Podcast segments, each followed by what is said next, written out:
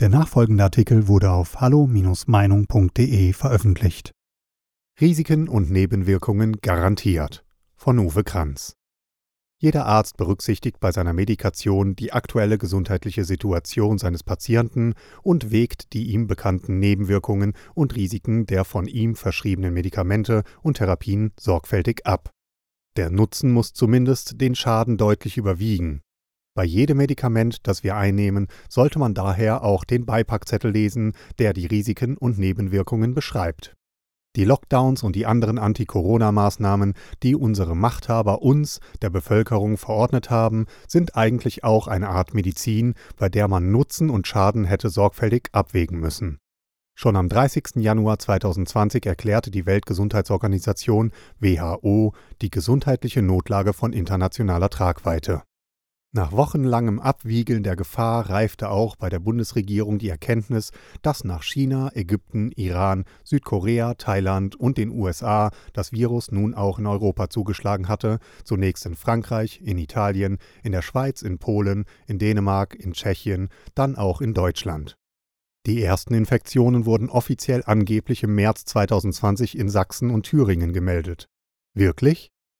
Man muss wohl daran erinnern, dass die erste Infektion schon am 27. Januar aus dem Landkreis Starnberg gemeldet worden war und auch daran, dass der in Deutschland neu eingerichtete Krisenstab erstmals am 28. Februar 2020 zusammenfand. Als am 10. März das Virus auch in Sachsen-Anhalt festgestellt worden war, war endlich ganz Deutschland betroffen. Acht Tage später sprach die Bundeskanzlerin von einer Herausforderung von historischem Ausmaß und am 25. März verfügte der Bundestag seine eigene Entmachtung, indem er die epidemische Lage von nationaler Tragweite beschloss. Eine Entscheidung, die er am 18. November nochmals verlängerte. Der Panikmodus lief an. Too late, too little. Die danach getroffenen Maßnahmen waren zu spät, sie waren unzureichend und sie waren, wie wir heute wissen, nicht durchdacht. Gewiss, die Risikoentscheidungen waren im Frühjahr 2020 durch die damals bestehenden begrenzten Erkenntnisse über das SARS-CoV-2-Virus zwar beschränkt, aber die Gefährdungen und die dagegen erforderlichen Maßnahmen waren ja auch nicht unvorhersehbar gewesen. Schließlich gab es genügend Erkenntnisse, zum Beispiel aus der Schweinegrippe 2009, aus dem Bericht zur Risikoanalyse im Bevölkerungsschutz 2012, ab Seite 55 und folgende, wird ein ähnliches, hypothetisches, sogar drastischeres Szenario beschrieben, der Influenza 2017-2018, der 25.100 Menschen zum Opfer fielen und zuletzt ganz aktuell aus der Simulationsübung Event 201 Oktober 2019. Diese war vom John Hopkins Center für Gesundheitssicherheit, dem Weltwirtschaftsforum und der Bill and Melinda Gates Stiftung, die alle aufs engste miteinander verbunden sind, vor allem finanziell, veranstaltet worden und elitär mit Top-Banken, Hotel- und Logistikunternehmen und PR-Experten besetzt, nicht aber zum Beispiel mit Ärzten, Psychologen oder Soziologen. Ziel der Übung war zu testen, wie die Staaten auf die Herausforderung eines neuartigen, zoonotisch übertragenen Coronavirus nCoV, das innerhalb von 18 Monaten zum Tod von 64 Millionen Menschen führen würde. Übungsannahme war, dass das Virus zunächst Handel und Reisemöglichkeiten lähmen würden, um dann die Weltwirtschaft zum Absturz zu bringen. Die Schlussfrage im Panel lautete tatsächlich, ob die globale Gemeinschaft bereit sei, die harten Maßnahmen zu ergreifen, die erforderlich seien, um die nächste Pandemie zu stoppen. Fast schon hellseherisch, nicht wahr? Korrelation impliziert nicht automatisch Kausalität. Aber die Risikoentscheidungen waren im Frühjahr 2020 vor dem Hintergrund der Erfahrungen und Erkenntnisse aus den früheren Epidemien zu fällen.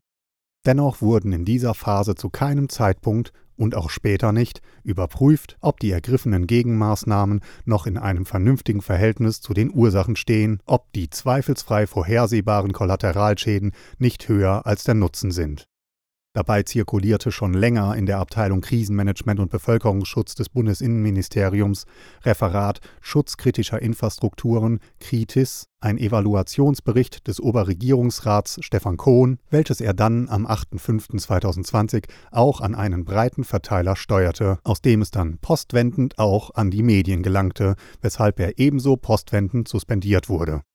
In diesem Papier diagnostizierte er treffend schwerwiegende Defizite im Regelungsrahmen für Pandemien sowie Fehlleistungen im handwerklichen Doing des Krisenmanagements und postulierte vorausschauend, es gibt in einer Pandemie also immer mindestens zwei Gefahren, die das Krisenmanagement im Blick haben muss. Gesundheitliche Schäden durch einen Krankheitserreger und Kollateralschäden durch Nebenwirkungen der Schutzmaßnahmen oder, als Spezialfall, einen Fehlalarm. Bei den Folgeabschätzungen durch die Krisenstäbe fehlten nach Kohns Analyse wesentliche Teile, nämlich die wirtschaftlichen, psychosozialen und gesundheitlichen Konsequenzen des Lockdowns Branchen wie Handel, Gastronomie, Tourismus, Event, Messe, Kunst und Kultur stehen vor dem Aus, das Bruttoinlandsprodukt wird absacken, rund 10 Millionen Arbeitskräfte kommen in Kurzarbeit, ihnen droht in naher Zukunft die Arbeitslosigkeit, die Zahl der Konkurse wird dramatisch steigen, die Steuereinnahmen werden sinken, Staatsausgaben und Verschuldung werden in ungeahnte Höhen steigen, Sozialversicherungs-, Kranken- und Pflegesysteme werden erheblich belastet und Kreditausfälle werden drastisch steigen insbesondere Hermes-Bürgschaften. Wie weitsichtig. Diese Analyse des Referenten aus dem Innenministerium wäre eigentlich Aufgabe der Wirtschafts- und Finanzministerien, gar Chefsache gewesen. Die Medien warfen dem vorausschauenden Referenten damals vor, dass die Beweisführung grundsätzlich problematisch sei, dass er zwar plausible Argumente vortrage, die aber nicht belegt seien. Dabei sind alle seine Voraussagen eingetroffen, in fast allen Bereichen gab es erhebliche Einbrüche, am schlimmsten in der Kultur- und Kreativwirtschaft minus 31 Prozent, gefolgt von der Tourismusindustrie minus 27 Prozent und der Automobilbranche minus 25 Prozent. Die Liste kann problemlos fortgesetzt werden. Zehntausende Künstler und Kunstschaffende sind davon betroffen, aus Museen, Galerien, Schlösser, Theater, Kinos, Kleinkunstbühnen, Konzerthäuser, Musik- und Filmveranstaltungen, Kinos unter anderem, Einrichtungen. Sie alle werden bald zu Hartz-IV-Empfängern. Man kann ja der Milchmädchen-Meinung sein, dass das alles nur Geld sei, das man halt nur drucken müsse, um der Wirtschaft über einen Engpass zu helfen. Aber die Problematik geht viel tiefer. Neil Conchere auch seine Voraussage bezüglich der gesundheitlichen und psychosozialen Folgen des Lockdowns sind zutreffend. Schon früh erkannte er, der Kollateralschaden ist inzwischen höher als der erkennbare Nutzen. Alleine ein Vergleich von bisherigen Todesfällen durch den Virus mit Todesfällen durch die staatlich verfügten Schutzmaßnahmen, beides ohne sichere Datenbasis, belegen den Befund. Zu diesem Schluss kam er, nachdem er mehrere Wissenschaftler und Ärzte um Rat befragte, die auch seine überblicksartige Zusammenstellung gesundheitlichen Kollateralschäden inklusive Todesfälle auf Plausibilität überprüften und nach Veröffentlichung und der kritischen Überprüfung aus dem Bundesinnenministerium auch bei ihrer medizinwissenschaftlichen Meinung blieben diese Analyse des Referenten aus dem Innenministerium wäre eigentlich Aufgabe des Gesundheitsministeriums gewesen, vor allem aber eine medizinwissenschaftliche Begleitung der Anti-Corona-Maßnahmen. Die Bundesregierung hatte sich jedoch längst kopflos in den Lockdown-Modus gestürzt, koste es, was es wolle. Selbst Menschenleben. Das oberste medizinische Prinzip, vor allem nicht zu schaden, Nil Concere, wurde damit auf den Kopf gestellt. Selbst nach dem zweiten Lockdown, dem sogenannten Wellenbrecher, seiner ersten Verlängerung als harter Lockdown Ende 2020, seinen weiteren Verlängerungen im Januar und Februar 2021 und der vorhersehbaren weiteren Verlängerungen, mehrere politische Hinweise deuten auf den Spätsommer 2021 hin, dem Termin der Bundestagswahl, gibt es keine ersichtlichen Bemühungen, diese medizinischen und gesundheitlichen Kollateralschäden festzustellen, die erforderlichen Daten zu erheben und diese umfänglich wissenschaftlich zu analysieren, um die Erkenntnisse in die Entscheidungsmatrix einfließen zu lassen. Wie denn auch, wenn diese Regierung schon unfähig ist, innerhalb eines Jahres ein ordentliches, verlässliches, tagesaktuelles Meldesystem der tatsächlich Infizierten zu installieren, Todesfälle über den Daumen beurteilt und PCR-Tests verwendet, die weder zertifiziert noch geeignet sind. ORR Cohn meldete alleine für März und April 2020, dass 90 Prozent aller eigentlich notwendiger Operationen verschoben oder gar abgesagt wurden. Dies betraf auch rund zwei Millionen Krebspatienten. Grund war die vom Bundesgesundheitsministerium am 16. März angeordnete Räumung der Kliniken zur Freihaltung von Behandlungsplätzen zunächst um 50 Prozent, am 20. Mai reduziert auf 30 Prozent, was immer noch zu viel war, wie die Leerstände bewiesen. Den OP-Rückstau alleine von März, April aufzuarbeiten, dürfte etwa elf Monate dauern und auch nur dann, wenn wöchentlich illusorische 20 Prozent mehr Eingriffe stattfinden könnten. Experten rechneten deshalb früh damit, dass in Deutschland zwischen 5000 und 125.000 Menschen wegen OP-Absagen oder Verschiebungen verstarben oder noch versterben werden, und das auf der Basis nur des ersten Lockdowns. Wo bleibt die Jahresanalyse der Bundesregierung? Die Weltgesundheitsorganisation fand im Frühjahr 2020 bei einer Umfrage in 155 Ländern heraus, dass durch Lockdown und andere Anti-Corona-Maßnahmen die erforderlichen Behandlungsmaßnahmen bei den folgenden Krankheiten stark eingeschränkt waren. Bluthochdruck minus 50 Prozent, Herz-Kreislauf-Erkrankungen minus 31 Prozent, Krebsleiden minus 42 Prozent und Diabetes minus 49 Prozent. Wo bleibt die entsprechende Jahresanalyse der Bundesregierung? Die Zahl der unterbliebenen Krebsvor- und Nachsorgemaßnahmen geht in die Hunderttausende. Notaufnahmen und Arztpraxen verzeichneten einen Rückgang dieser Patienten um 25 Prozent, sogar bis zu 50 Prozent bei leichten Symptomen eines Schlaganfalles. Die Zahl kausaler Sterbefälle müsste längst dringend wissenschaftlich erforscht werden. Schon vor Corona waren in Deutschland über 600.000 Kinder, 6,5 Prozent häuslicher Gewalt ausgesetzt, 2,6 Millionen Kinder lebten mit suchtkranken Eltern. Durch Schul- und Kitaschließungen, Homeoffice, Freistellungen, Kurzarbeit und Entlassungen fielen die Schutzräume vieler Kinder und viele Elemente der sozialen Kontrolle dem Lockdown und den anderen Anti-Corona-Maßnahmen zum Opfer. Die Folge?